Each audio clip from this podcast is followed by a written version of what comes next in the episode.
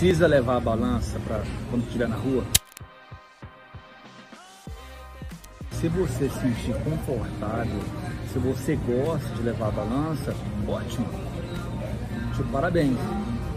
E se você não tem aquele estigma da pessoa estar tá te olhando e pensando e tá preocupado que ela vai pensar de você, você está levando a balança, pronto, leva a balança, pesa. Eu tenho alunos assim. Eu acho, é, eu acho ótimo isso.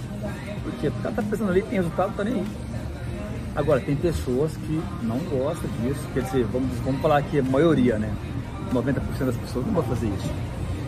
Então não precisa levar a balança, não precisa. Se você quiser levar e se sente confortável, ótimo. Se você não gosta de levar e nem pensa que vai levar um dia, faz isso.